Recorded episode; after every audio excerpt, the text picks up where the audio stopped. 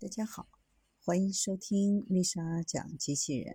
向孩子参加机器人竞赛、创意编程、创客竞赛的辅导，找丽莎。今天给大家分享的是水刀可切万物。水刀又称水切割，是高级的磨料水射流技术。也是绿色清洁、对环境友好的切割工艺。最大的特点是可以对几乎任何材料进行任意曲线的一次性切割。一九七零年，尤博士发明出第一台用于金属切割用的超高压水泵。并且被各切割机生产厂商应用至今。随着不断改良和研究更好的高压泵，在一九九零年发明了全新的高压泵直驱泵。目前，水切割的直驱技术已经发展到第四代，多维多轴水射流加工系统目前应用航空和宇宙工业，已成为航空制造业中的标准设备。逐步取代机工加工方法。有公司于八八年制造并安装了第一台使用的三维磨料水射流切割系统。系统有五个控制轴，第六个辅助轴用于操纵帽状的射流收集器。加工零件的尺寸范围为 X 轴方向六米，Y 轴方向三米，Z 轴方向零点六米。具有两个 Z 轴的大型磨料水射流切割系统，一个 Z 轴用于控制切割头在 Z 轴方向运动，另一个 Z 轴用于坐标测皱机。整个系统带有复杂的多传感器组成的检测系统，能够检测加工零件和加工误差。采用的万能夹具由上百个经过编程控制的滚珠丝杠手臂组成。每个手臂的端部带有真空吸盘，与水射流切割过程当中产生的切削力极小，夹具只需承受工件的质量，可以精确地保证工件的定位，加工精度很高。用磨料水射流切割机切割多层碳纤维增强复合材料，切割速度可达每分钟二点五米。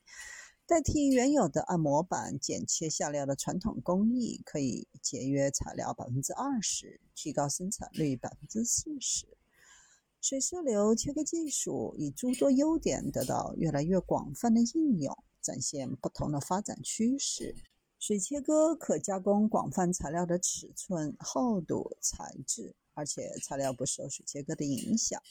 多模式加工，一步完成多道工序，分割、钻孔、车削、显削、雕刻、刻槽、粗切割等。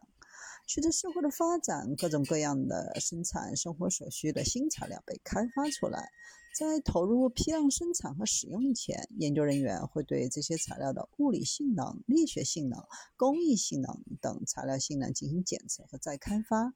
在这个过程当中，采用水切割工艺不产生热影响区，不改变材料的性质等性能，有效地保留新材料的物理、化学等原性质。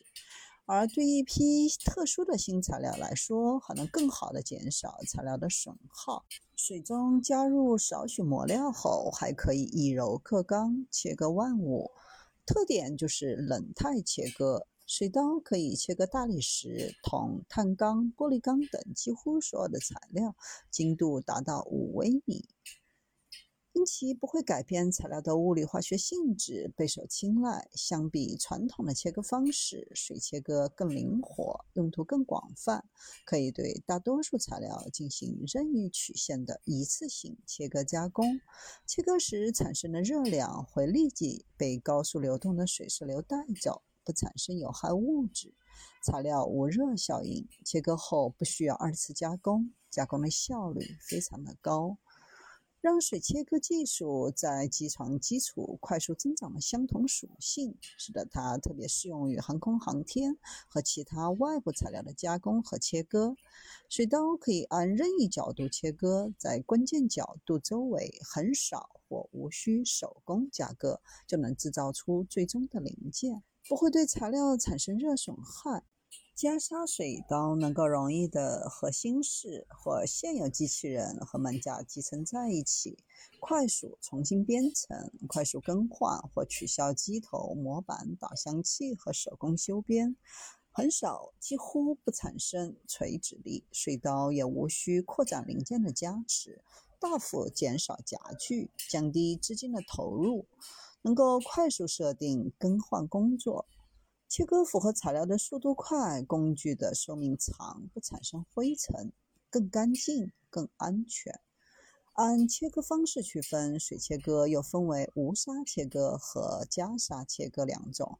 在航空工业。制造当中多以加石榴砂方式进行切割，石榴砂硬度大，尖角锋利，在切割时有很好的切削力，可以切割任何材质。